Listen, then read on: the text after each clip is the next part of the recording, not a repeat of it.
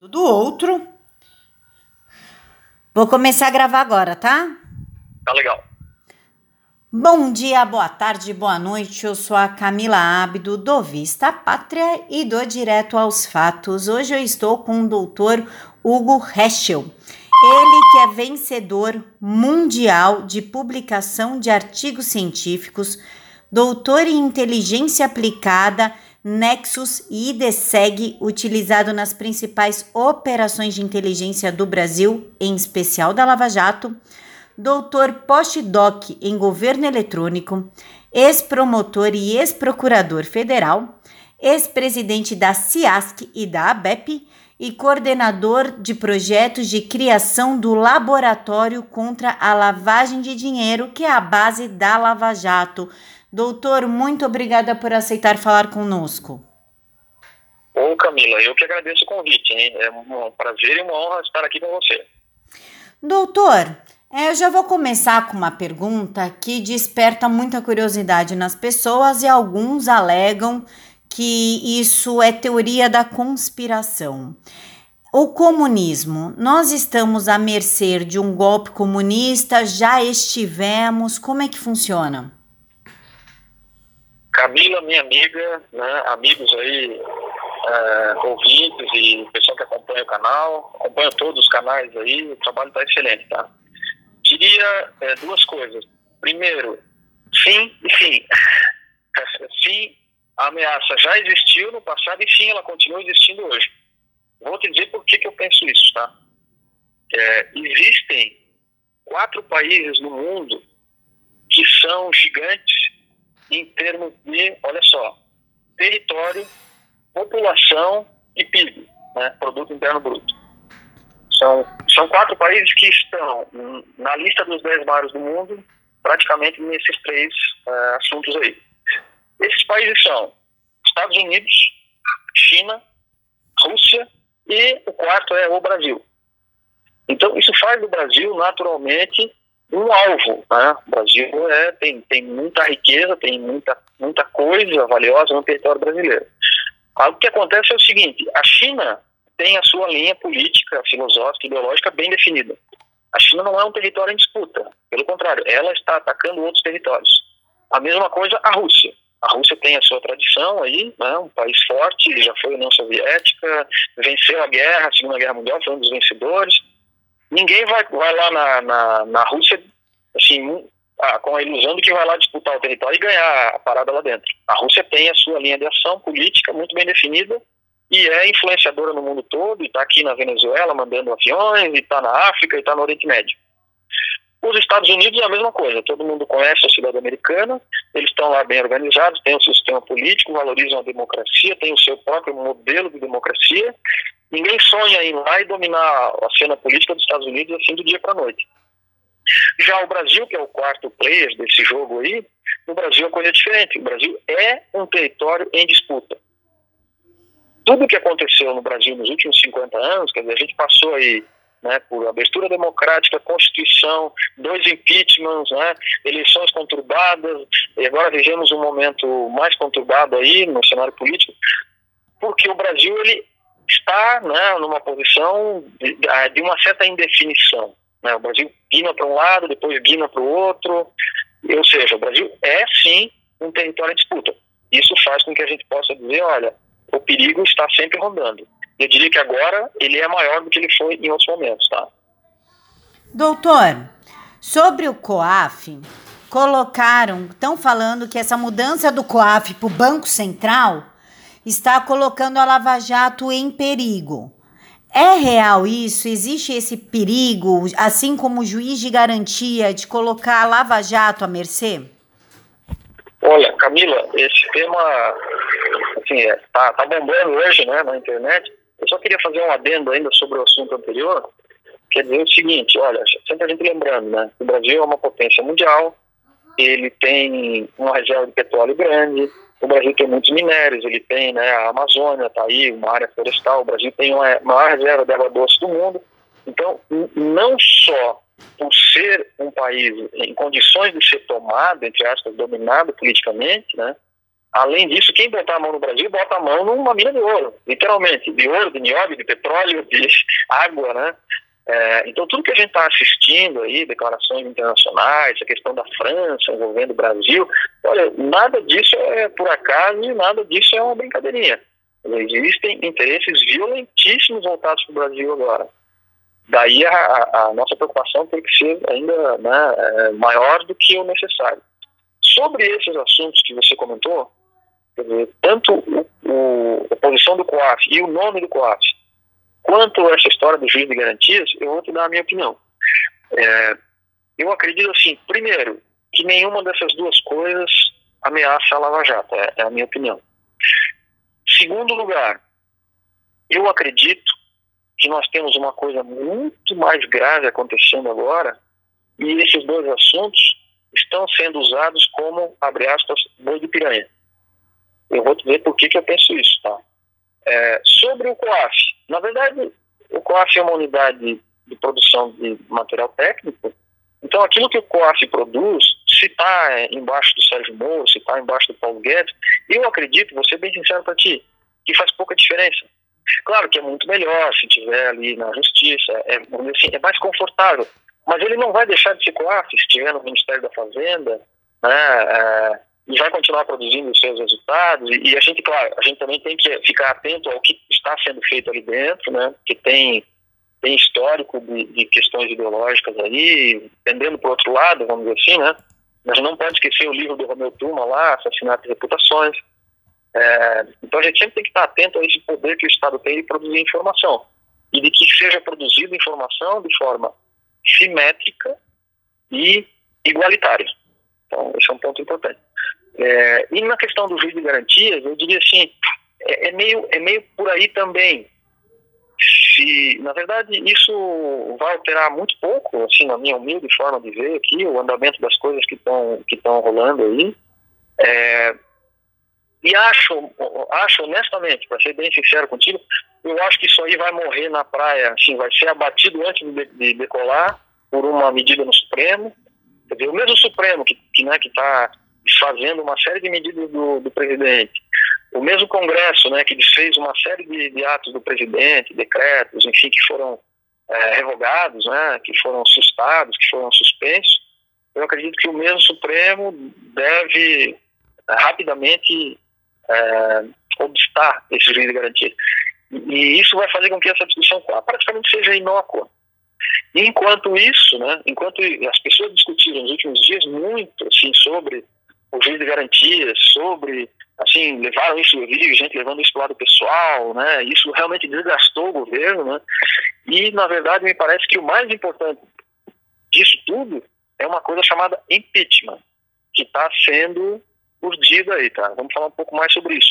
Mas, voltando para a tua pergunta sobre Lava Jato, então, eu acredito que essas duas coisas, para qualquer lado que elas forem, não acredito que, assim, vai colocar em risco a Lava Jato, sabe? A Lava Jato é uma realidade do Brasil, com seus resultados aí já consolidados e com muita coisa a ser produzida, né? Eu acredito só com o que eles já têm de material coletado lá, eles têm insumos ali para produzir mais muitas operações pela frente aí. Doutor, o senhor poderia explicar para gente o que é a tal da Agenda 2030 da ONU e se Bolsonaro no poder é um entrave para aprovação dessa agenda? Olha, Camila, eu vou te dizer o seguinte, é, eu não sou assim, um, um, grande especialista nesse assunto, né? eu conheço talvez o que você conheça, o que as outras pessoas conhecem, e que existem movimentos internacionais, né? eu disse, o Brasil é um território em disputa, e, e as pessoas que, que atacam né, o Brasil, que querem colocar as garras no Brasil, usam de muitos estratagemas sofisticados. Eles utilizam prêmios internacionais, eles utilizam organismos internacionais, eles utilizam né, meios intelectuais aí das grandes universidades, como forma de gerar discurso, né? De repente aparece uma matéria, não sei aonde, lá num grande jornal internacional, e, bom, pintando o governo brasileiro como bandido, né? A gente viu essa história da Amazônia, das queimadas. Então, esses organismos internacionais, a gente tem que estar sempre muito atento e com muito cuidado, né? É, eu diria assim, é, quando a gente vê pessoas aqui dentro fazendo discurso que beneficia entidades estrangeiras, né, a gente sempre tem que ficar com o pé, dois pés atrás, né? E, e, e não esquecer daquelas declarações do José Disseu, quando ele disse assim, olha, no, abre aspas, né? Nós vamos tomar o poder no Brasil, o que é muito diferente de ganhar as eleições. Então, tudo que se puder construir aí, né, de, de discurso para deslegitimar o governo brasileiro, eu acho que tudo isso aí vai ser tentado. A gente não pode esquecer uma outra coisa, olha só, quando caiu o muro de Berlim, teve uma galera, né, uma turma lá de é, leste europeu, né, que eram espiões lá, eram né, o pessoal da linha dura lá da Stasi, da espionagem da Alemanha Oriental, é, que o pessoal vivia naqueles países ali atrás da cortina de ferro, né, muitas pessoas dessas ficaram sem emprego, sem opção, muitas tiveram que fugir, porque senão iam ser julgadas, iam ser condenadas, porque praticaram assassinatos, porque né, praticaram é, crime contra os direitos humanos. O que pouca gente sabe é que muitas dessas pessoas vieram aqui para a América Latina, muitas, né, algumas para Cuba, mas muitas para Venezuela, tem gente que foi para o Paraguai, que foi para a Argentina, que foi para o Chile. É, olha só, o partido do Chaves, quando eles criaram o partido Chaves, o estatuto do partido era quase uma cópia do Partido Comunista da Alemanha Oriental. Quase uma cópia. Isso significa, opa, tem gente se movimentando aí.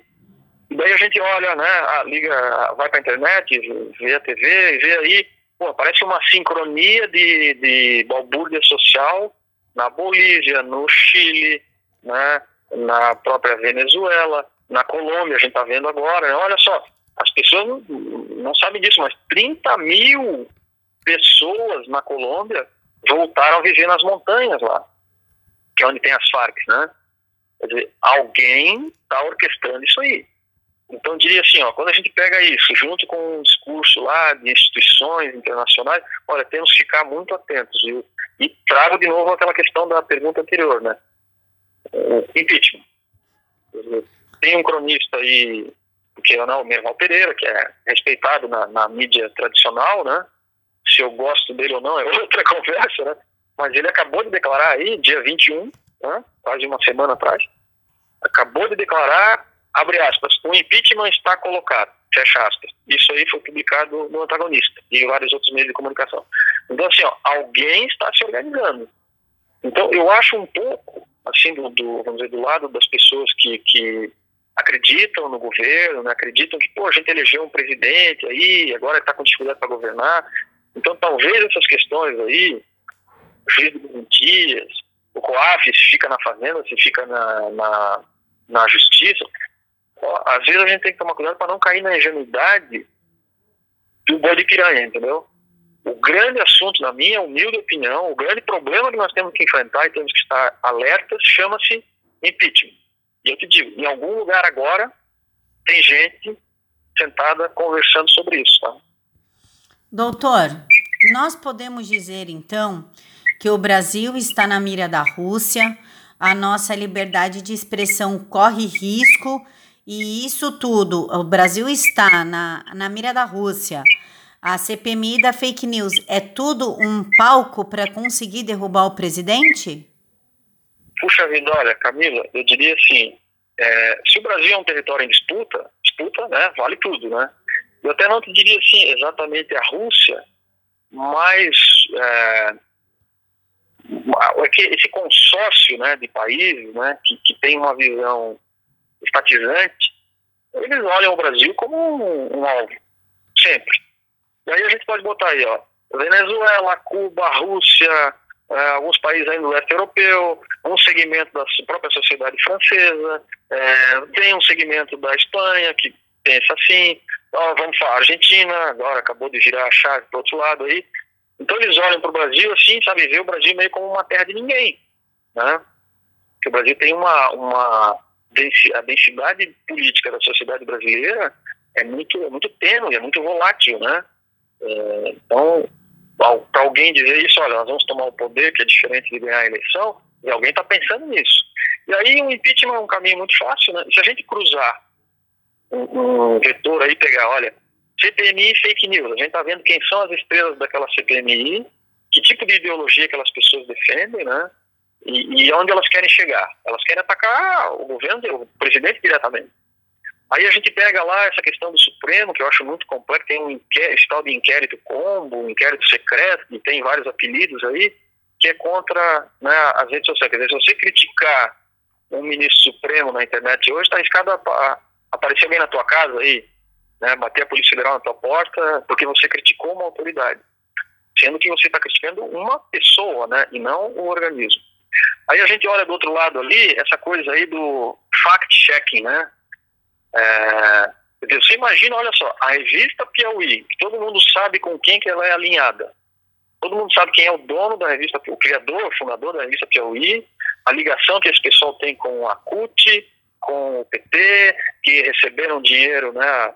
O, Instituto Vox Populi recebeu dinheiro da, da, da Lava Jato, da Odebrecht, né? Está documentado, já teve operação, está na delação do Palocci, né? De repente, a revista Piauí, que é ligada a esse povo, está fazendo fact-checking no Facebook. O que, que, é isso? É a piada do ano? Então você imagine agora, você bota no ar aqui a nossa conversa, vai um cara lá da revista Piauí e bota lá falso, e pronto. O teu link no Facebook e vai, né, e Google e tal, vai aparecer como falsa a, a entrevista aqui. E o cara pega a gente conversa 100 frases aqui, eles pegam uma frase que eles acham, na opinião deles, que é duvidosa ou é contra a opinião deles, eles botam lá uma etiqueta falsa. Então eu vejo assim, ó, isso é uma ameaça à liberdade de expressão, nós temos que nos insurgir contra isso.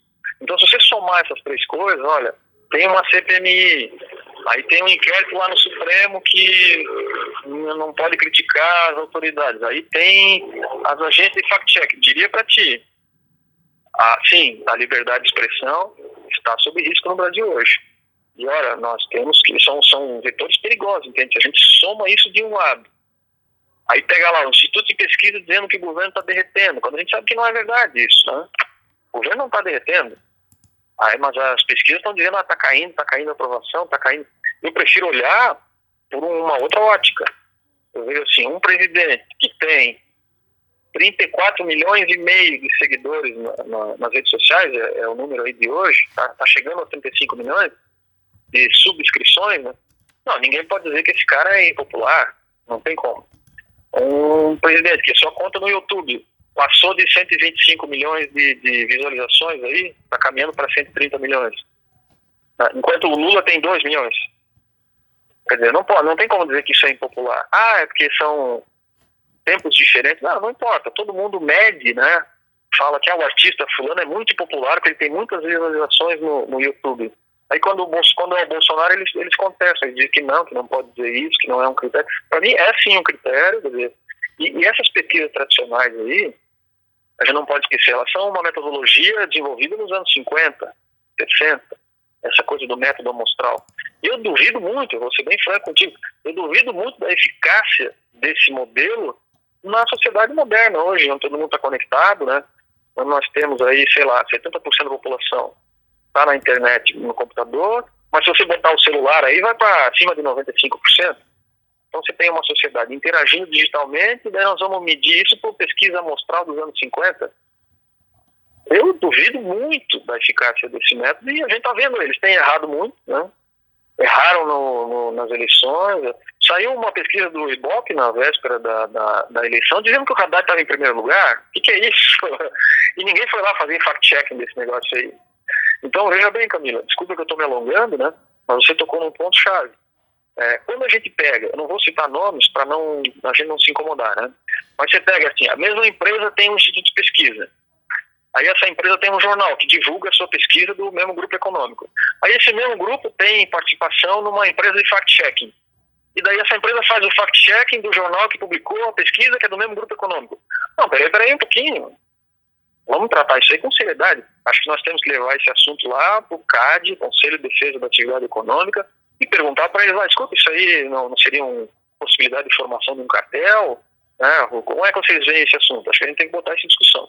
Aí você soma tudo isso de um lado com, do outro lado, essa órbita do impeachment gravitando aí, diria assim, ó, 2020 vai ser um ano de grandes emoções, tá? Estejamos alertas. Doutor, então nós podemos dizer que 2020 é, É o fator decisivo, é o ano decisivo se a gente continua numa democracia ou se vira uma Venezuela? Olha, eu acho que sim. Aí eu estou falando, né? Estou dando para ti a minha opinião pessoal. Pode ser que não. Se eu estiver enganado, eu vou adorar estar enganado, né? É, mas eu diria assim, ó, o discurso está armado, está engatilhada uma ação política contra o governo, e isso não está dito pelo Hugo nem pela Camila, né? O Disseu, que é o mentor intelectual do PT, de todo esse movimento de oposição ao governo. O Zé Disseu falou: nós vamos tomar o poder, o que é muito diferente de ganhar as eleições. Ponto. E falou isso numa entrevista para a Folha de São Paulo. E o cara que fala isso assim, de cara lavado e peito aberto, um cara condenado pela justiça, né? ele deve ter suas razões para falar isso. Aí vem o Merval Pereira, colunista, você sabe de qual jornal de qual televisão, né? E vem e diz, no dia 21 de dezembro, o impeachment está colocado, e do outro lado a gente vê né, um governo, um presidente que assumiu e que várias de suas medidas foram desautorizadas, desfeitas, revogadas, suspensas, né? Teve decreto revogado, teve o Supremo suspendeu a eficácia do né, o DPVAT está aí, os armamentos. Então eu diria assim, olha, a, a, tenho certeza que muita gente está com a sensação de que ganhou e não levou. Né? Ganhou uma eleição, mas que o, a estrutura burocrática, o establishment, fala, não, mas governar é outra conversa. Então, se essa estrutura, a gente não pode esquecer, olha, que o, o Collor, o impeachment do Collor foi por causa de uma de Elba né, um carro que hoje, o valor de mercado hoje seria, sei lá, 30, 40 mil reais. Esse foi o motivo do impeachment do Collor, o motivo oficial, né? É, então, diria assim, ó, se todo esse establishment, né, resolver confrontar de frente, dizer, ó, vamos tirar, vamos derrubar o governo, eu diria que o perigo é violentíssimo, é violentíssimo. E esses sinais, essas pessoas dizendo o que estão dizendo, olha, nós temos que estar alerta, né? bem alerta. Acho que a gente tem que conversar. Eu digo a gente, assim, ó, as pessoas que querem que um governo eleito governe, que vá até o final. Né? Então, essas pessoas acho que tem que, tem que estar na rua fazendo manifestação. Quem quer uma sociedade equilibrada no Brasil. Eu até falei pro, pro, pro Roveran, né, na nossa conversa semana passada. Aquele pessoal que acorda cedo, que levanta cedo, que com você tem o teu trabalho, tem a tua família, cuida dos filhos, né, quer o melhor para sua família são as pessoas, a esmagadora maioria da sociedade brasileira. Então essas pessoas têm que fazer valer a sua vontade, né? E eu diria que o momento é de perigo, tá? Aí, aí você falou Cuba, Venezuela. Bom, se acontecer uma guinada no Brasil, né, derrubarem o governo, a instalarem o regime, né, não podemos esquecer o, o presidente do Supremo aí, que eu conheço pessoalmente, o senhor Toffoli, né, a cartilha dele é a cartilha do Gramsci é uma cartilha de regime socialista. E vamos aqui falar uma verdade, né? Quando a gente lê lá o Das Capital e o Manifesto Comunista, está bem claro lá o regime que se pretende é uma ditadura do proletariado. Então eu acho legal a gente ligar ali a TV Câmara, a TV Senado e ver esse povo todo sempre falando em democracia, né? Eles estão sempre defendendo democracia desde que não tenha eleição em Cuba, né? Eles estão sempre falando de democracia, mas eles não dizem, pô, o nosso modelo de governo tá aqui é uma ditadura do proletariado. Então acho que seria mais honesto, do ponto de vista intelectual, eles assumirem que o modelo deles, que a finalidade daquilo que se pretende no Manifesto Comunista é uma ditadura do proletariado. Então diria para ti, olha, sim, o risco é grande. Aí, no caso de Cuba, né, os caras ficam tentando dizer que Cuba é uma democracia. Então, a democracia não é que o basta, não é democracia em lugar nenhum. Democracia, todo mundo vai lá e faz uma eleição livre, né? Eu assisti uma palestra ano passado, aqui na, na universidade, aqui onde eu moro, que veio o cônsul da Coreia do Norte, aliás, o embaixador. E veio uma militante do PT, uma professora, sei lá de onde, junto com ele, e ela falou na maior cara de pau. Você não vai acreditar no que eu vou te falar ela disse assim, ó, não conheço um país mais democrático do que a Coreia do Norte. Como é que é? não, abre aspas, não conheço um país mais democrático do que a Coreia do Norte, fecha aspas. Então, assim, são assim, pseudo-intelectualoides tentando nos fazer engolir um conceito assim de que democracia, se for de esquerda é, democra é democracia. Basicamente é isso, né? Quando a gente vê, não, democracia tem eleição, continuar tendo eleição livre, né? Então, voltando ali para o caput da tua pergunta, se houver um risco de ruptura no Brasil, claro que isso aponta para um modelo Venezuela, Cuba, né? Bolívia, né? Olha o, o caos que deu na Bolívia porque o, o cara não queria sair do poder. Queria se reeleger de novo e fez uma fraude monumental lá, que agora todo mundo sabe, agora a gente descobriu isso aí, né?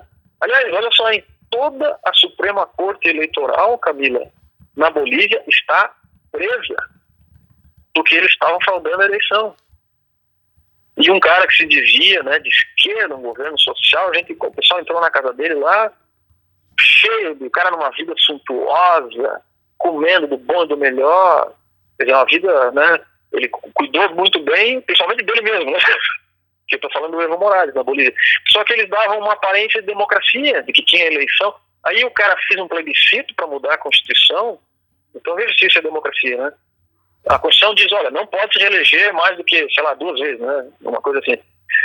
Aí ele foi lá e falou, não, eu quero, eu quero o terceiro mandato. Foi um plebiscito. O plebiscito, a população falou, não, não pode. Não pode, não pode uma reeleição. Aí ele foi num tribunal, não sei aonde aí, da OEA, sei lá onde, Corte de Direitos Humanos, e disseram o seguinte, ah, é, é um direito humano desse cara aí, do Evo Morales, ele se recandidatar mais uma vez a presidente. Então, peraí, peraí, o direito humano dele, uma pessoa, se sobrepõe ao direito humano dos milhões de eleitores da Bolívia que votaram contra ele na, na, no plebiscito, né? Então a gente tem que tomar cuidado, porque esse pessoal pinta um discurso de democracia, de, bonitinho, né, de agenda 2030, que são coisas intelectualmente charmosas, que tem grandes universidades por trás, e no final das contas você dá um negócio desse aí, ó. Mantém um cara como o Evo Morales lá 30, 40 anos no poder. Né? Isso, para mim, não é democracia. Então, se, se tem um risco de ruptura no Brasil, esse risco aponta para enfraquecer a nossa democracia. Nós temos que ficar muito atentos, porque a nossa democracia é frágil, é jovem, né? é diferente da democracia americana, que é consolidada, é, é quase impossível mexer naquilo lá, porque ela é de baixo para cima. Agora aqui no Brasil é bem perigoso, né? Daqui a pouco alguém assume o poder e fala, não, não precisa mais ter eleição, agora nós vamos fazer aqui um parlamento sindical, aqui, qualquer coisa dessa, desse gênero, e eleição indireta, e aí, ó, pau bom para nossa democracia, viu? Doutor, podemos. É eu não sei se o senhor está a par do, da investigação contra o Flávio, os erros que o MP é, praticou durante a, a investigação, colocou salas que não eram dele, funcionários que nunca foram dele, enfim. A gente pode dizer que o, que o Flávio está sendo usado como testa de ferro para queimar a imagem do Jair e a dele, consequentemente, para promover esse impeachment? Puxa, Camila, você, meu Deus, tocou num ponto aqui que eu diria que é também chave em tudo isso que está acontecendo, né? Eu acho que a resposta da tua pergunta é sim. Assim, é, eu acho que a gente pode comentar, são fatos, né? É, duas coisas. Primeiro, a própria Folha de São Paulo eu fiquei surpreendido com isso, surpreso. A própria Folha fez uma matéria apontando erros na investigação do, do Ministério Público, né? Eu não, não examinei os documentos, mas pelo que eu li da matéria e outras matérias, me parece assim, erros muito contundentes. É, do outro lado, a gente sabe que o relatório do COAF aponta outras informações. Uma delas é um deputado petista lá que tem uma movimentação financeira muito maior do que o gabinete do, do senador Flávio Bolsonaro. É, então eu diria assim, ó, existe sim o risco de ter informação assimétrica nessa história toda. O que eu vou dizer assim, isso não absolveria né, o, o senador de ter que dar suas explicações, eu acho que é importante que isso seja feito, é, mas a tua leitura, eu acho que ela faz todo sentido, assim, usar isso, como eu te disse, no caso do Collor foi um Fiat Elba. Então a impressão que a gente tem é que os caras estão procurando de todos os lados achar um grampo fora do lugar, em qualquer lugar, para dizer, ó, agora vamos ao impeachment. E aí, isso vai ser um, né, um, uma informação financeira, ou vai ser daqui a pouco uma declaração do presidente. Né? A gente não pode esquecer que o impeachment do Trump nos Estados Unidos está sendo lá por um, foi um telefonema, né, no final das contas. Foi um telefonema. Então, esse perigo ele existe. Eu diria assim, ó, o sonho desse pessoal, eu olho lá esses deputados alinhados ali, né? O Zeca de Seu, Freixo, essa Glaze, e tudo, né? Pessoas com. Enfim, a, a, o sentimento deles é bem claro. Se eles acharem alguma coisa, eles vão para o impeachment no primeiro momento. E aí a gente tem que saber né, como é que a gente vai defender a democracia brasileira. Doutor, o Queiroz é uma figura. É, a gente pode considerar ele tendão de Aquiles, né? De acordo com ele, ele é uma bomba que anda. Podemos dizer, levando em consideração que o Itzel quer ser eleito em 2022 e não está medindo esforços para prejudicar o Bolsonaro e o Flávio, de que o Queiroz está sob o comando do Itzel para fazer certos tipos de delação? Puxa vida, Camila, minha amiga, quando a gente entra nessas é, análises do cenário, né, muita coisa pode ser ou não ser verdadeira. Né? A gente tem fatos aí da Lava Jato, alguns fatos que até hoje não estão corretamente explicados. Né? Por exemplo, aquela declaração lá do, do Youssef na véspera da eleição, saiu na Veja, né? Aquilo até hoje tem discussão se foi daquele jeito, se não foi.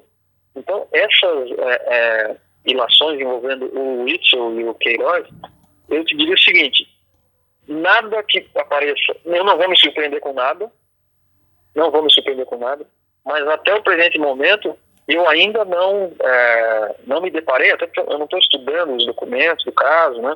mas eu não me deparei com uma informação que diga assim, cabalmente que o governador está fazendo isso, né? É, talvez até o Vista Pátria, né, como o Futuoso está no Rio, tem mais informação, eu vejo que ele está bem informado, ele com certeza deve estar bem mais informado do que eu. Mas o que eu te digo é assim, ó, não me surpreenderia com nada no Brasil, né? Como diria o Tom Jobim, né? O Brasil não é para principiantes, né? Então eu não me surpreenderia se, se dois governadores, não só o Itzel como o Dória, dois governadores eleitos no vácuo da votação do Bolsonaro, e isso ó, eu desafio alguém a me provar o contrário, eu não me surpreenderia né, vendo eles pleitearem uma, uma, uma posição para si próprios. Né? E quando entra na guerra política, qualquer coisa pode acontecer. Então, se está havendo uma manifestação de bastidores aí, é, eu, eu não, não tenho comprovação disso, eu não posso afirmar que sim ou que não. Mas se ela estiver acontecendo, eu diria duas coisas. Um, é, é, é, vamos dizer assim, é factível, né? As pessoas têm interesse nisso.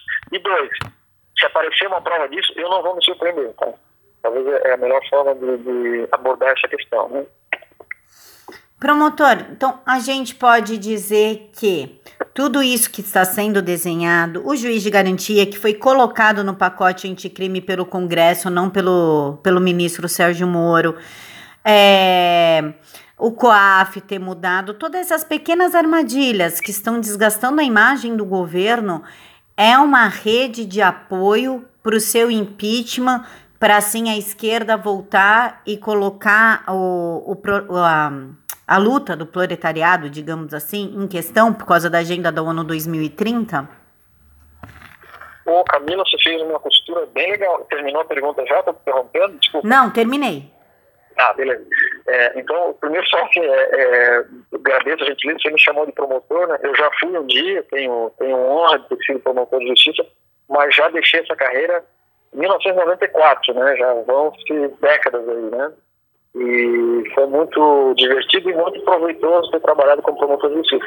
Mas eu saí para fazer outra coisa, para ir para a universidade, fazer mestrado, doutorado e pós-doutorado, que era, na verdade, a minha prioridade, né? Enquanto estava fazendo isso, eu exercia as funções de procurador da Fazenda Nacional.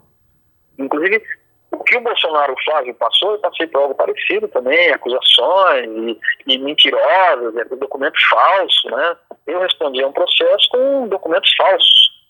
E que todos, os julgadores, todos petistas, né? A gente, só para ter uma ideia, eu, eu fui julgado por uma comissão que a, a, a pessoa que presidia pedia para ser chamada de presidenta.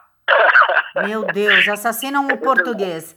É a nova língua. É, não, sabe nem o mínimo básico do português é essa pessoa que quer julgar a vida ali, né? Mas eu não preciso dizer que eu perdi o processo sem nem apresentar a defesa, né? Estava, inclusive, com afastamento médico, e agora eu estou brigando na justiça para reverter esse resultado. Mas o mais, o mais importante é assim, eu entendo, quando alguém é acusado injustamente, né, com documento falso, com é, documento falsificado, foto montada, enfim. Só que o que, que eles têm? Eles têm um esqueminha lá que se eles quiserem te julgar, né, que eu acho que essa CPMI com os deputados alinhados é a mesma coisa, né?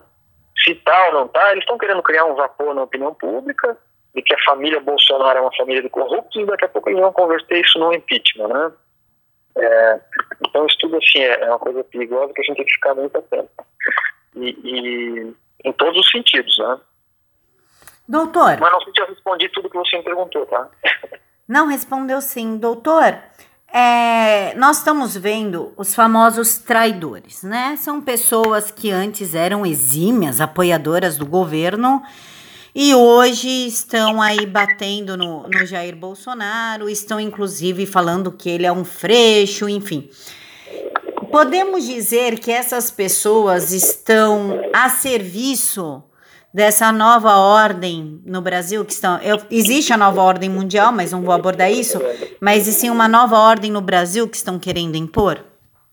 Puxa Camila nossa você realmente está numa inspiração aqui que está me surpreendendo aqui tá? É, assim saber o papel dessas pessoas é um enigma para todos nós. Talvez um dia o próprio presidente possa nos dizer. Mas o, o que eu estou vendo assim o sentimento primeiro é de contrariados. São pessoas que estão contrariadas, que queriam mais poder, mais dinheiro, sei lá o quê. E o nosso presidente, com o seu jeito de ser, né, ele, a gente sabe que ele é um cara austero, e ele falou não para uma série de pessoas ali.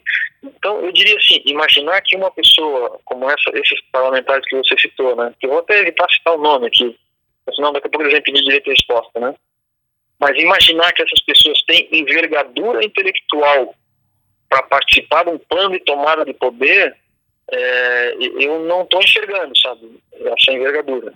Não estou. Eu estou achando mais assim, que foram oportunistas, que pegaram o vácuo dos votos do Bolsonaro para se eleger, né?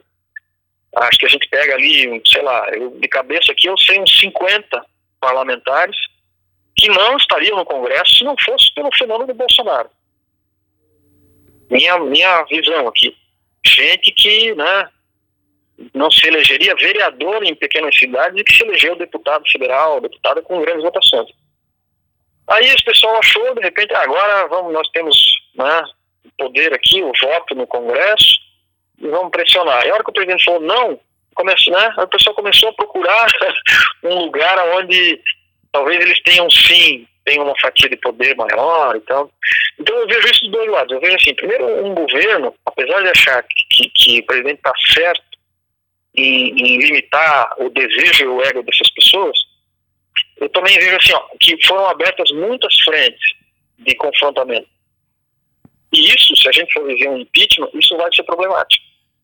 Vai ser problemático. Quer dizer, se imaginar esses parlamentares todos do lado do governo defendendo, agora eles pulam o muro e vão para o lado de lá atacando, é, é um voto a mais para outro lado. Então eu vejo assim, tem, tem um cenário complicado aí, né? É. Agora, se existe um plano, que esses caras fazem parte de um plano, né? É, são esses caras, as meninas, né?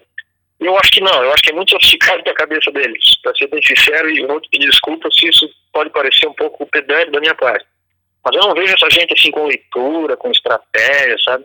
Não é gente que lê Maquiavel, Sun Tzu, sequer sabe o que está escrito no Gramsci, você perguntar para eles o que, é plusvalia, o que, é ditadura do proletariado, eles não fazem a menor ideia. Aliás, como a maioria do pessoal do PT, do PCdoB, também não faz. Eles botam o brochinho lá de estrelinha vermelha de esquerda, você pergunta uma coisa básica, você vê que os caras não leram isso aí. Eles estão fazendo um discurso aí porque é bonito, porque dá poder, porque acha que ganha eleição, porque dá, dá uma aura, né? Ai, que é lindo ser crítico, ser de esquerda, essa coisa toda no Brasil, né? Ser, ser né, tem uma visão crítica de sociedade, ser a, quem não é a favor da igualdade de oportunidades, quem não é a favor de combater a pobreza, quem não é a favor de ensino público, quem não é a favor de, de equilíbrio social. Todo mundo é, você é, eu sou, todos nós somos. Agora, daí a você subir em cima de um cavalo que tem esse discurso para ficar bonitinho, né? Então eu diria assim, eu analisando esses parlamentares que você citou, eu diria que nenhum deles tem leitura, sofisticação para participar de um plano de ordem, de tomada de poder e tal. Eu acho que eles estão sendo, sim, inocentes úteis, eles estão sendo, então o seu ego está sendo usado por forças políticas. Tem gente em algum lugar quietinha manobrando esse pessoal e dando risada sem aparecer. Pode dizer, olha, não precisamos bater no governo semana, vamos deixar os ex-apoiadores do governo fazerem isso. E está dando certo, né? Então é muito fácil chegar para alguém lá e dizer, olha, você vai ter o controle da Lei Rouanet. Aí o cara diz, ah, beleza, eu vou controlar toda a verba da Lei Rouanet. Aí chega um presidente e fala, não, não vai, porque promessa de campanha foi acabar com isso. É óbvio que esse cara vai ficar revoltado, porque ele, ele teve uma sensação de poder, né? Assim como pega uma outra pessoa, né, outra deputada, ah, você é a voz do governo no Congresso, você manda e desmanda em todos os parlamentares. E uma hora chega o presidente e fala, não, não é assim, está sendo muito prepotente, você tem que baixar a bola. Aí essa pessoa vai para a mídia dizer que o PSL elegeu o Bolsonaro. Ah, pelo amor de Deus. pelo amor de Deus. Então, enfim, acho que, você está trazendo uma questão chave, tá?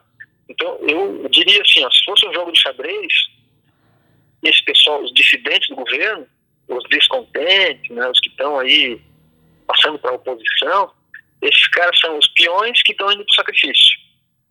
Mas os grandes estrategistas estão preparando uma outra jogada, né, para um outro lado aí para derrubar o governo, tomar o rei e a rainha, né? E, e é, podemos assistir aí a derrubada de um governo legitimamente eleito. Tá? Eu acho isso um grande perigo. Doutor, sobre o juiz de garantias, falaram que agora a delação premiada não vai servir para mais nada. Só que quando derrubaram, quando o STF derrubou a prisão em segunda instância para livrar a cara do Lula, para tirar o Lula da prisão, a delação premiada deixou também de existir porque não há interesse. Se eu, se eu não vou mais ser preso em segunda instância, para que que eu vou delatar alguém? Então, na verdade, a delação em segunda, a delação premiada, ela foi prejudicada com o fim da prisão em segunda instância.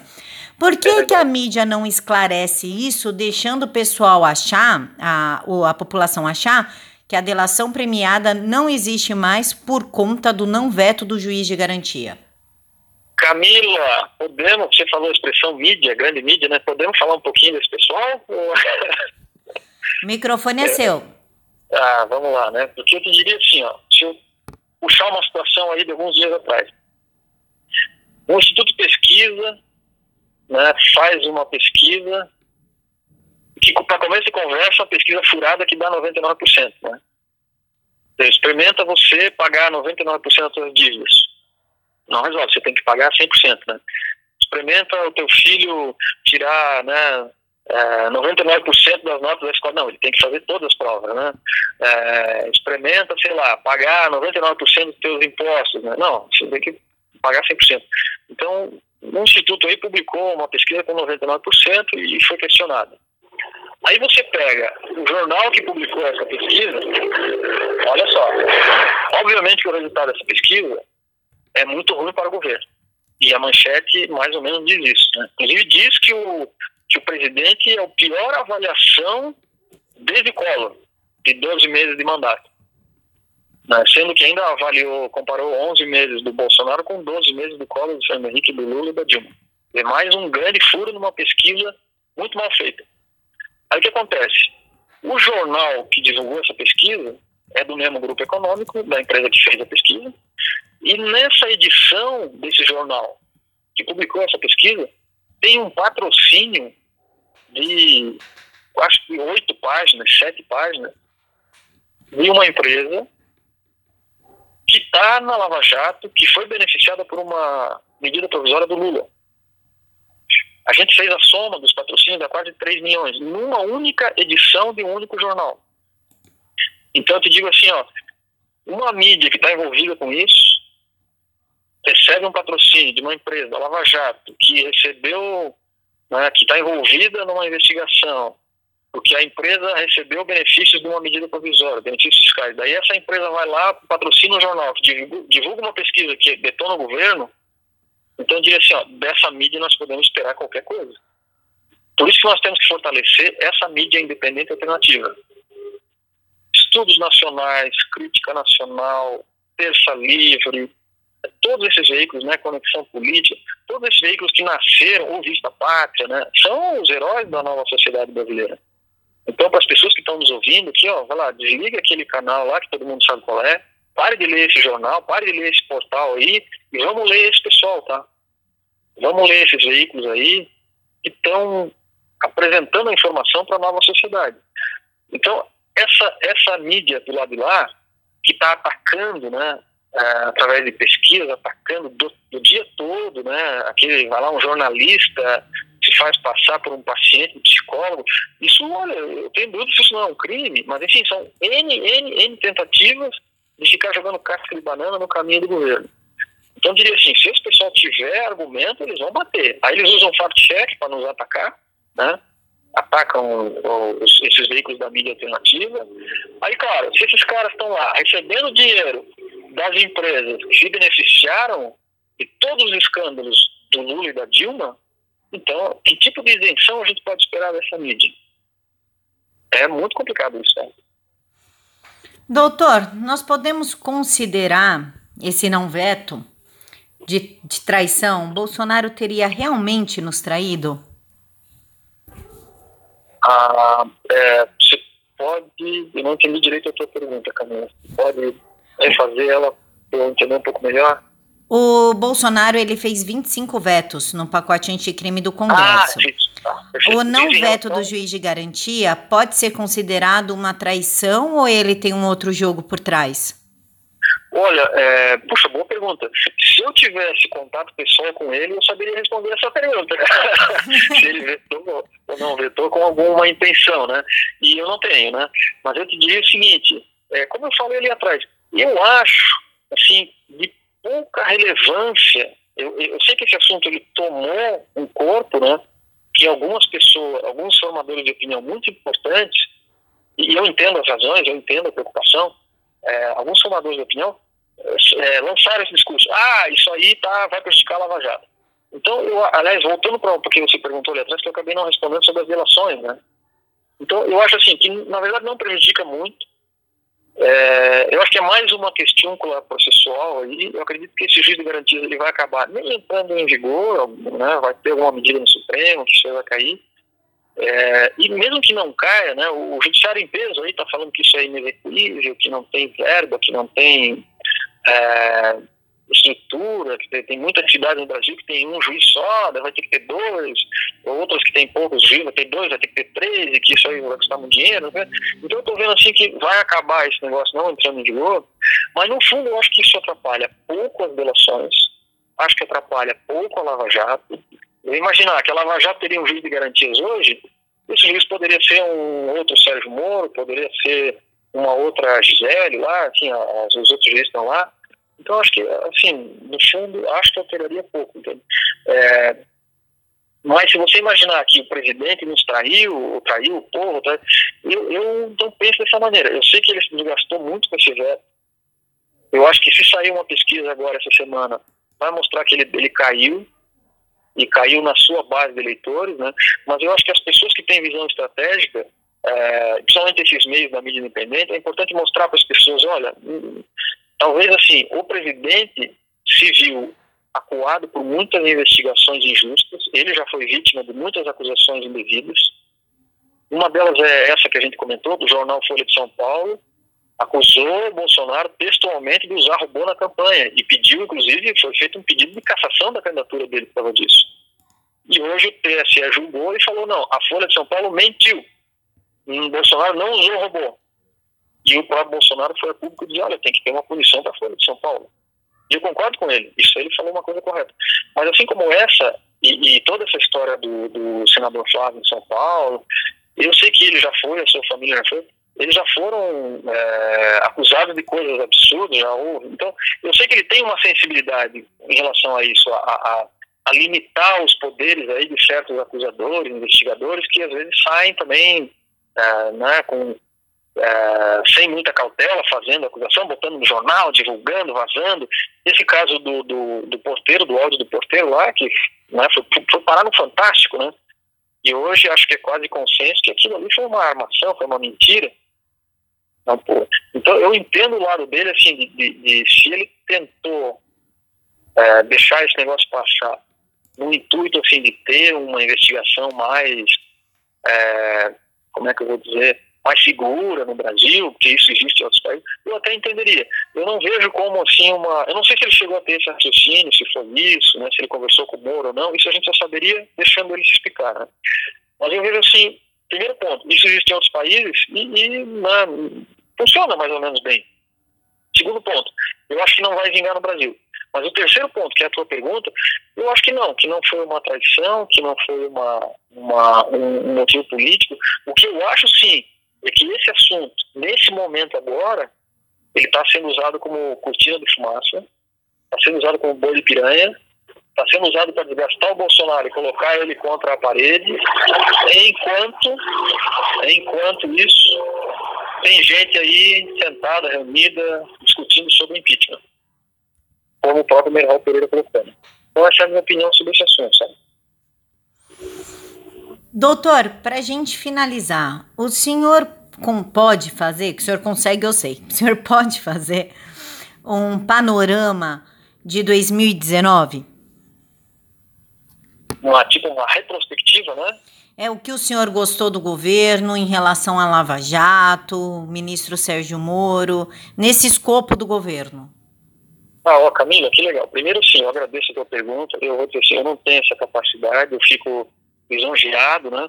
Uh, se eu tivesse uma leitura política tão profunda, puxa, quem me dera, né? Mas eu vou, eu vou tentar me esforçar aqui para ver se, se eu consigo te ajudar, né? E já quero aproveitar, assim, puxa, agradecer, nossa, você está sendo muito atenciosa, agradecer o convite, nós estamos aqui no meio das festas, né? E dizer o seguinte, olha, vamos ter que repetir isso, tá? Estou à tua disposição, até para a gente fazer o próximo, vamos fazer com vídeo, vamos, vamos pegar uma conexão bonitinha, fazer uma coisa legal, como o teu canal merece, tá? É, é só você me dizer, olha, eu vou estar à tua disposição aqui, eu sou fã né, do, do, canal, dos sites todos que você produz conteúdo, acho que estão entre os salvadores da pátria, literalmente. Obrigada, literalmente, doutor. É. Inclusive, se você lembrar de alguma questão para trás aqui que a gente conversou que faltou algum ponto, fica à vontade que a gente volta e complementa. Tá? Muito obrigada. Se é, tá. Mas a, a tua pergunta, 2019, eu, eu vejo de uma forma muito sintética. Eu vejo assim, número um, o Brasil mudou o seu vetor ideológico. Achei isso ótimo, achei ótimo, principalmente por ter uma diversidade. Ponto número um. Ponto número dois, o governo mostrou maturidade uh, enfrentando essa questão da reforma da Previdência. E eu vejo como um dos principais motivos de desgaste, tá? Então me surpreendeu assim um presidente com aquela popularidade alta lá do início do governo dizer, olha, eu vou bancar, eu vou encarar perder popularidade porque eu sei que isso aqui é importante para o Brasil. Então eu acho isso uma atitude, olha, magnânima. Como eu li um dia desse, né, um, um post desse, o cara falou, pô, cidadão, exemplo, o cara podia estar aposentado por invalidez, por tempo de serviço, na praia, curtindo, que levou a facada e tal, pô, ele está aqui encarando essas coisas todas para tentar consertar o Brasil, né? Então, isso eu vejo como uma coisa bacana. É, o que eu vejo de desagradável no cenário aí, né? Essa tentativa constante desde o primeiro dia, desde o primeiro dia de desqualificar o governo, de fazer ataque pessoal, de ficar jogando casca de banana. E o lado ruim foi medidas importantes que o governo tomou que foram desfeitas. Eu vejo assim, isso dá uma sensação para nós, para você, para mim, as pessoas que estão nos ouvindo, dá para nós uma sensação de, puxa, a gente foi lá, elegeu um presidente e não adiantou nada. Porque está lá o Centrão mandando no governo. Eu vi a declaração do deputado Luiz Felipe essa semana, dizendo, olha, o Centrão é o que existe mais nocivo contra o governo hoje, palavras são dele, né, não são minhas. Aí você pega, né, aí vai lá uma medida do governo na Suprema Corte e relativiza. Então eu vejo assim, para nós está uma sensação desagradável quando a gente vive num presidencialismo que o presidente não presidencia. então eu vejo isso como um fato, assim, nós temos que repensar o futuro do nosso país em relação a isso. É, aí o que, que isso aponta para 2020, é, acho também que é uma, assim, um cenário bastante perigoso. Então, o melhor para todos nós, para você, para os teus filhos, né, que são lindos aí, né, teu casal, né, eu tenho as minhas, minhas meninas aqui, já estão grandes todas, né, nós queremos um país para essa turma viver no futuro, para se realizar, para estudar, para trabalhar, todos nós queremos um cenário de equilíbrio, tranquilidade. Mas, infelizmente, tem muita gente no Brasil hoje que não quer isso. Que quer o conflito, que quer o confronto, que quer a guerra política. E eu volto a citar o Zé que disse isso pessoalmente, né? Tomar o poder é diferente de ganhar as eleições. Então, 2019 eu vejo assim, um ano que teve coisas muito boas, mas que apontou, assim, escorregou né, o ano para esse perigo constante aí, né? De você ter um, uma organização política atuando no submundo, assim, no, no silêncio da, da, do mundo político, para construir a queda de um governo. Isso para mim está claro desde o primeiro dia e agora está mais claro ainda. Doutor, eu esqueci de fazer uma pergunta, desculpa. Não, imagina. Mas o senhor, como coordenador do projeto de criação do Laboratório contra a Lavagem de Dinheiro, que é a base da Lava Jato, o senhor pode dizer que o Jair Bolsonaro, de alguma forma, prejudicou o andamento da Lava Jato, como alguns afirmam? Olha, eu, eu digo categoricamente que não. Mas esclarecendo um pouco a, a tua pergunta, é, na verdade foi criado uma coisa chamada modelo de combate, modelo conceitual de combate à lavagem de dinheiro no Brasil. Isso é um projeto do Ministério da Tecnologia. Você vai lá olhar, eu tenho os documentos aqui na minha casa. Eu estou lá, eu sou o coordenador científico desse projeto.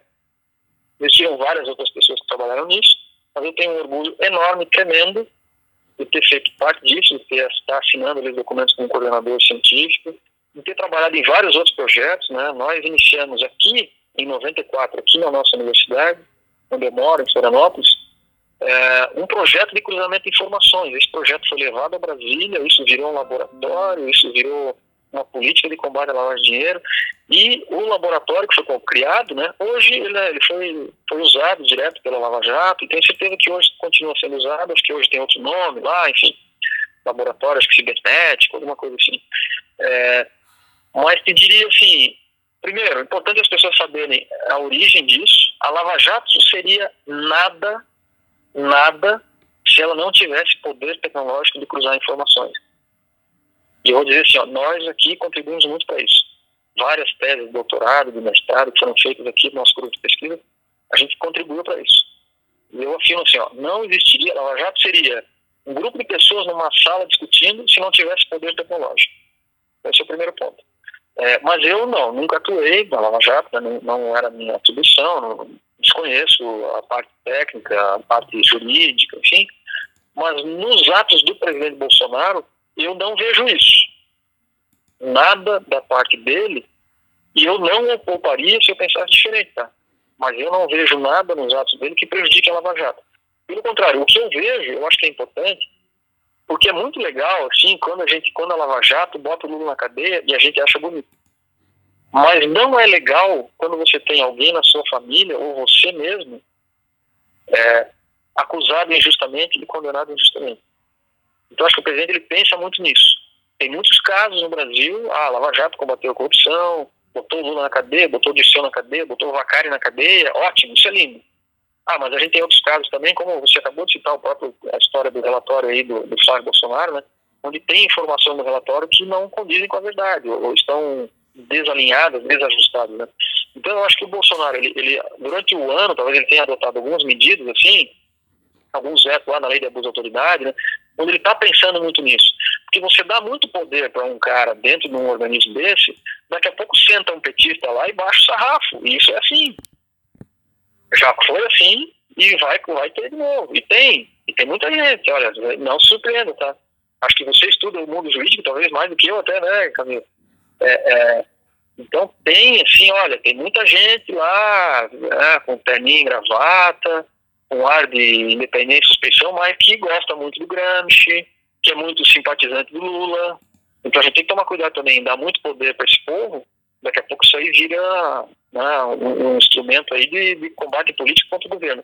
Então acho que o Bolsonaro pensa um pouco nisso. Tá?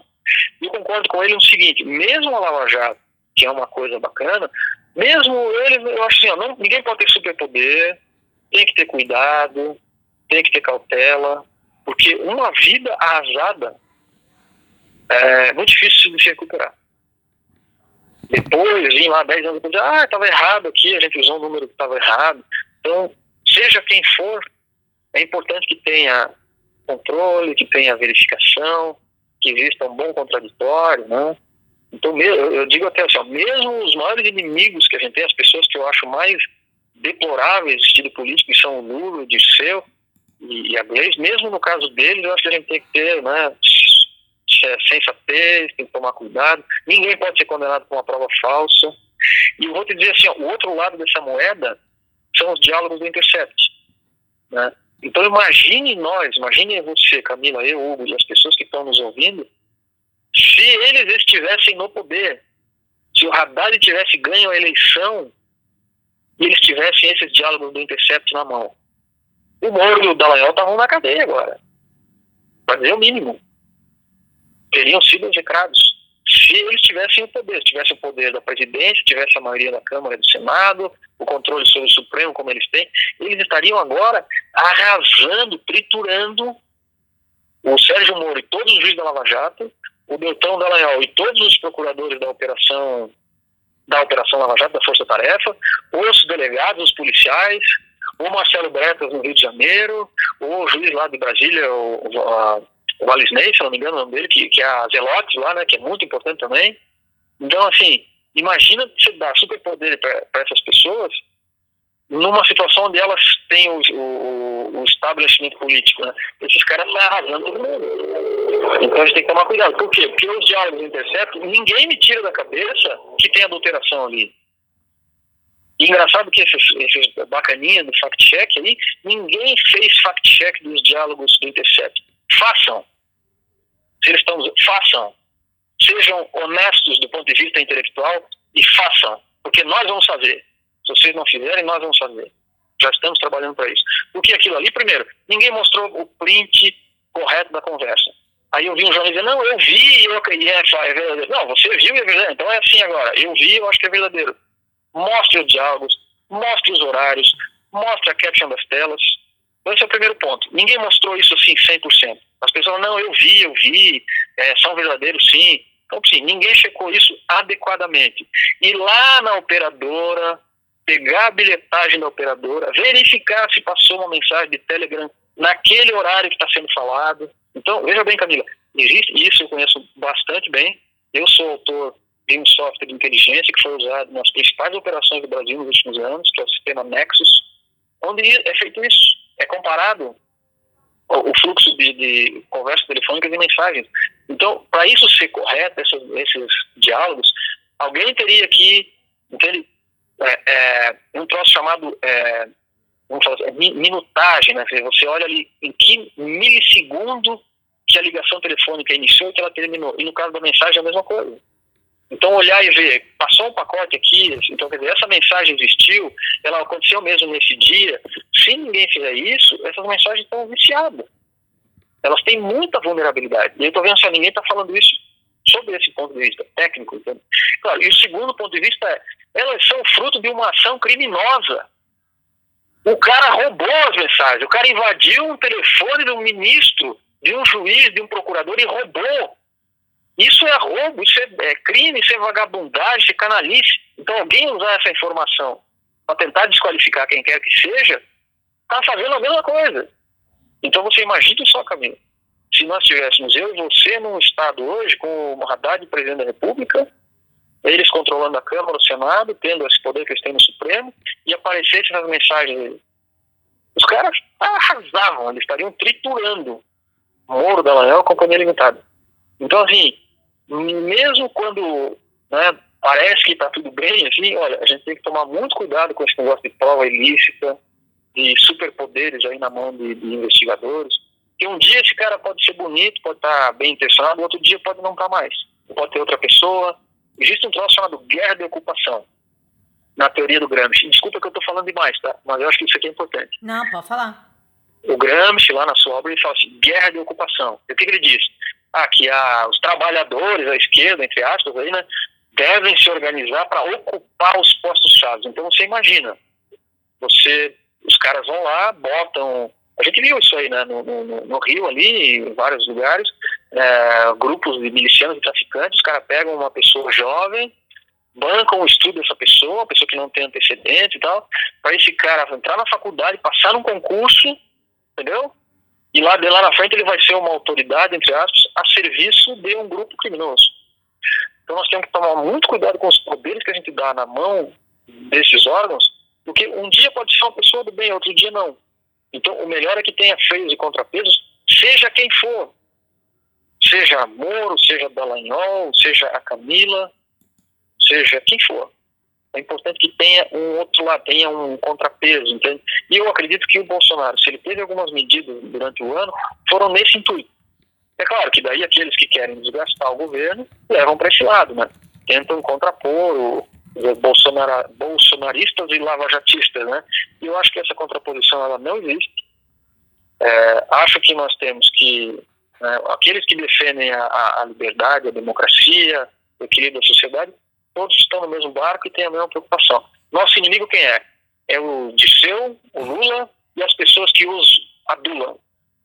Então, se uma pessoa diz que Cuba é uma democracia, que Venezuela é uma democracia, que Stalin foi bom, que Fidel Castro foi bom na história, essa pessoa eu não quero de mim. Eu acho que esses são os nossos inimigos. Porque se eles tiverem chance, eles vão tentar fazer isso no Brasil. Né? É isso aí, Camila. Doutor, é, a Marina aqui no Twitter, eu postei no Twitter que eu estou entrevistando o senhor, e ela pediu, oh, agora eu prometo que é para finalizar, prometo para o senhor. Não, imagina. E ela pediu para o senhor falar sobre as eleições do ano passado e as fraudes no segundo turno. Ah, que legal. Olha, eu vou dizer o seguinte, Camila, se você quiser tá, é, dividir, que nós estamos gravando, né? Dividir e fazer em dois podcasts, eu não me oponho, porque né, é, quando fica muito longo, fica cansativo, as pessoas dificilmente escutam até o fim. Quem sabe você dá uma, uma analisada, se ficar legal, faz aí bloco 1, um, bloco 2, porque olha, tem muita coisa. E o que você perguntou agora? É, a pergunta é da Marina. É, é até, é, a Marina, vamos dar um abraço aí na Marina, né? É, eu tenho até que, olha, respirar, ficar bem tranquilo aqui para não falar além da conta, porque esse assunto, assim, ele me revolta, né? É, primeiro ponto, a gente faz isso desde 2010. Nós analisamos a eleição de 2010, quer dizer, na verdade, 2010 não fui eu que fiz, mas eu vi um estudo de um professor da Unifesp, se não me engano, não vou citar o nome dele, onde fez exatamente a mesma coisa que a gente fez, e eu já estava estudando isso na época, olhei e deu tudo certo na eleição de 2010, que foi Dilma e Serra. Então, engraçado, as pessoas que criticam né, isso e tal, que, defendem que a urna eletrônica é maravilhosa, que são muito poucas, né, elas se esquecem disso, que a gente fez um estudo em 2010, deu tudo certo. Fizemos em 2014 e deu que tinha problema. Mas não teve essa repercussão que teve em 2018. Então, engraçado, quando em 2010 a gente fez deu tudo certo, ninguém reclamou. Ninguém, ah, lei de Benford, essa coisa toda. Então, assim, 2010 e 2014 teve problema, e 2018 nós fizemos, e olha, foi um show de, de vamos dizer assim, de inconformidade estatística. Então, assim, eu não quero entrar muito, que esse assunto é técnico, talvez a gente possa marcar em outro dia, né? Mas, basicamente, o que, que nós fizemos? A gente pegou uma lei matemática, chamada Lei de Benford, e aplicou na eleição brasileira. Então, primeira coisa, Camila, essa lei, número um, ela é utilizada pelo FBI, pela CIA, pela NSA, pelo MI6 na Inglaterra, pela inteligência de Israel e da França. Ou seja, é uma lei de padrões matemáticos. Ponto. Segunda questão, ela foi usada na falência da Enron e foi essa lei que descobriu a fraude na Enron. Ponto número dois. Ponto número três. O Tribunal de Contas da União é o órgão responsável por auditorias no Brasil. Está lá no site do Tribunal de Contas dizendo, olha, a lei de Benford se aplica em obras públicas no Brasil. Ponto. E a eleição é, é uma, uma atividade pública. Né? Número quatro. O exemplo que o TCU dá é exatamente uma eleição no Irã. Uma eleição feita no Irã que foi auditada pela lei de Benford e não passou, foi considerado fraude. Né? Então eu diria, bom, a gente pegou essa lei, aplicou no Brasil e ela dá um cálculo matemático. Então, na eleição de 2018, no primeiro turno, deu um índice de inconsistência, olha, superou 70%. Ah, 10 pessoas falam, ah, então isso é uma prova que teve fraude. Não, não é bem assim. para eu provar que teve fraude no Brasil, eu preciso ter uma prova física, né? Só que, se o nosso sistema eleitoral é todo eletrônico e volátil, eu nunca vou ter uma prova física. Então, sacou? Quem bolou esse negócio aí, bolou de um jeito assim, ó, não deixa rastro nunca. Só sobrou pra gente fazer uma, uma auditoria matemática. E nessa auditoria deu assim, olha, acima de 70%, acho que é 77,18%, se não me engano, é, é o índice de inconsistência, é a probabilidade de que os números tenham sofrido alteração manual. Aí eu te digo o seguinte, tá? Considerando tudo que a gente viu na Bolívia lá, toda, eles também estavam dizendo, não, é acusações infundadas, estão ofendendo a Suprema Corte. Olha, a Suprema Corte Eleitoral na Bolívia está toda presa hoje, porque ficou comprovado que estava tendo fraude. E eles estavam usando os mecanismos eletrônicos aí tal. Então, é, considerando isso, e considerando, você acompanhou esse assunto da Euro Express recentemente aí, que o Roveran botou no Terça Livre? Acompanhei. É, então, na Euro Express, pô, um trabalho lindo, maravilhoso de um grupo aí que uh, faz estudos né, de, de, de, análise de empenho, de orçamento, tem lá 2 bilhões que estão assim, ó, voando, ninguém sabe. Né? Aí o, o advogado da Express falou, ah, o site está errado, o, o ambiente internet do Supremo não é confiável. Aspas, né? Isso foi o cara que falou lá, né? Eu vi a matéria do advogado falando, ah, o site está errado. Então você imagina assim, ó, é o mesmo ambiente tecnológico que faz a eleição brasileira.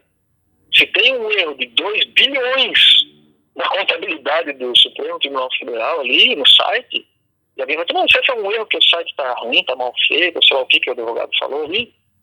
Eu falei, peraí, é o mesmo ambiente que organiza a nossa eleição eletrônica.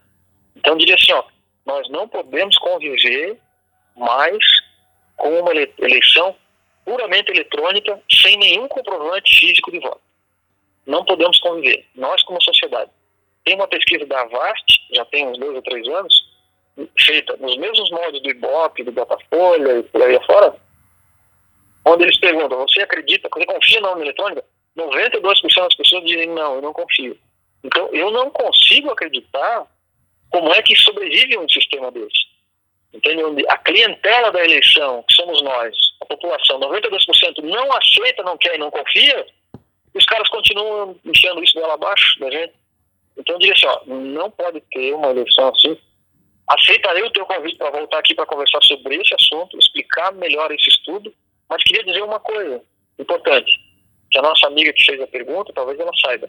A gente fez o estudo do primeiro turno e deu esse índice aí, 77 ponto alguma coisa, né, de inconsistência na eleição brasileira.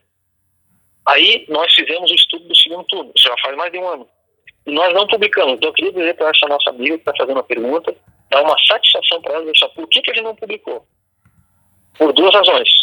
A primeira, é, eu respondi a dois inquéritos, logo em seguida da eleição, inclusive um foi, foi aberto, se eu não me engano, no mesmo dia que a gente gravou o vídeo, e o nosso vídeo teve, somando todas, no, no, no YouTube, acho que ele teve 1 milhão e 700, mas somando tudo, Facebook, Instagram, eu acho que foram 5 milhões. Naquela semana ele foi top trend do Brasil. Ganhou da Anitta, inclusive, na semana da eleição. Quer dizer, as pessoas realmente estão preocupadas com isso. O que aconteceu? Foram abertos dois inquéritos, eu respondi a dois inquéritos. Nenhum deles foi sobre o vídeo especificamente, mas, quer dizer, é muito fácil. Ah, eu quero, sei lá, pressionar a pessoa, ou para não dar na vista, eu vou abrir aqui uma outra coisa. Então, por conta disso, por conta da CPMI, por conta do, desse inquérito supremo, a gente, o Brasil Paralelo, é, né, teve medidas lá contra eles, teve, teve site que foi tirado do ar, teve tentativa de acusação criminal. Então, foi muito violenta a, a reação do establishment contra o nosso estudo. Então, nós estamos esperando, talvez a virada do ano aqui, um ambiente um pouco melhor para publicar a segunda etapa do nosso estudo, tá? É, mostrando uma coisa muito importante que não só na eleição presidencial existem alguns problemas, e vou dizer assim, ó, os problemas que tem lá é, na verdade, o Bolsonaro deveria ter tido, aparentemente, pelo, pelos números, deveria ter tido mais votos do que teve, tá? A conclusão principal é essa. Mas tem problemas em governos estaduais, tem governadores eleitos que têm taxa de inconsistência alta também, na lei do Benford, e parlamentares. Tem um grande número de parlamentares é, dezenas, dizer, que a gente também examinou na prova do Benford. Alguns, inclusive, estão na CPMI lá, bradando contra o governo, bradando contra a mídia alternativa, é, bradando contra a liberdade de expressão na internet. Alguns desses parlamentares, a gente passou a lei de Benford nos votos deles lá e tem problema. Então, nós queremos uh, construir um momento para apresentar esse relatório, não só da eleição presidencial, como também dos parlamentares e de alguns governos de alguns estados. Tá? Você imaginar, por exemplo, que numa cidade como Vitória da Conquista, o Haddad teve mais votos do que o Lula teve no seu auge político, isso por si só já é um motivo de desconfiança. E daí, quando a gente vai aplicar a lei de Benford, tem problemas lá. Ah, mas você está dizendo que teve fraude. É, como eu disse, eu não posso afirmar isso porque eu não vi uma fraude na minha frente, né? eu não vi um documento, principalmente porque o sistema eleitoral brasileiro não deixa documentos. Né? Você aperta o botão e acredita em Deus que aquele resultado vai ser o correto. Né? Então, vou dizer, Camila, e a nossa amiga, como é o nome da amiga que perguntou ali, Camila, por gentileza? Marina. A Marina. Então, vou mandar um abraço à Marina, dizer, puxa, que legal. E dizer, olha, Marina, talvez tá, na frente parlamentar do voto impresso, que foi criada agora no final do ano, foram muitos deputados que assinaram, quase 300. É, foram mais deputados e, e, e, senadores do que a própria CPMI das fake news. Então, essa frente vai ter sua instalação em março. Se der tudo certo, talvez na frente a gente possa ir lá, eu vou me sentir seguro para apresentar esses dados, tá? Sem a gente ser ameaçado de tomar processo, de ficar respondendo, de ser caçado, de ser atacado, de ser banido, de ser atacado pelo fact-check, né? Pra ter uma ideia, eles fizeram uma matéria atacando a nossa operação. Primeiro, assim, nenhum deles, desses fact-checkers aí, esses prepotentes, arrogantes, que se acha o dono da verdade, e a gente vai olhar, tem muita gente ali com não quero criticar, mas pessoas que formaram há dois ou três anos e tem um alinhamento ideológico ali com o, comandante do projeto ali e botam esse pessoal para fazer tiroteio em cima da gente. É, eles não foram checar os dados no TSE. Não foram lá pedir boletim de urna, pedir amostragem. Eu achei isso engraçado. Dizer, uma denúncia colocada de que havia risco de invasão da nossa eleição, essa denúncia foi lá no Congresso dos Estados Unidos um parlamentar lá fez a denúncia, com base em informações do Departamento de Estado. Essa denúncia reverberou, hoje, mandaram um expediente para o Brasil pedindo informações. Isso ninguém investigou. E daí os caras saíram a atacar, não, porque o, o Hugo Reschel está usando a lei de Benford. Tem até um idiota que fez uma matéria que eu tô, vou entrar na justiça agora. Eu não, gosto de processar veículo de imprensa porque eu acho que é uma, uma palhaçada.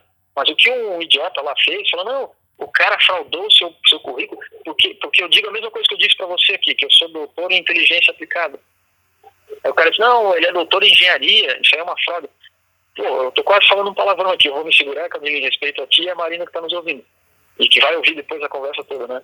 Eu vou dizer assim, ó, eu até vou pedir permissão para explicar um pouquinho isso, né? Funciona assim, você faz doutorado em engenharia e a tua área de concentração é inteligência aplicada. É assim que eu fiz meu doutorado.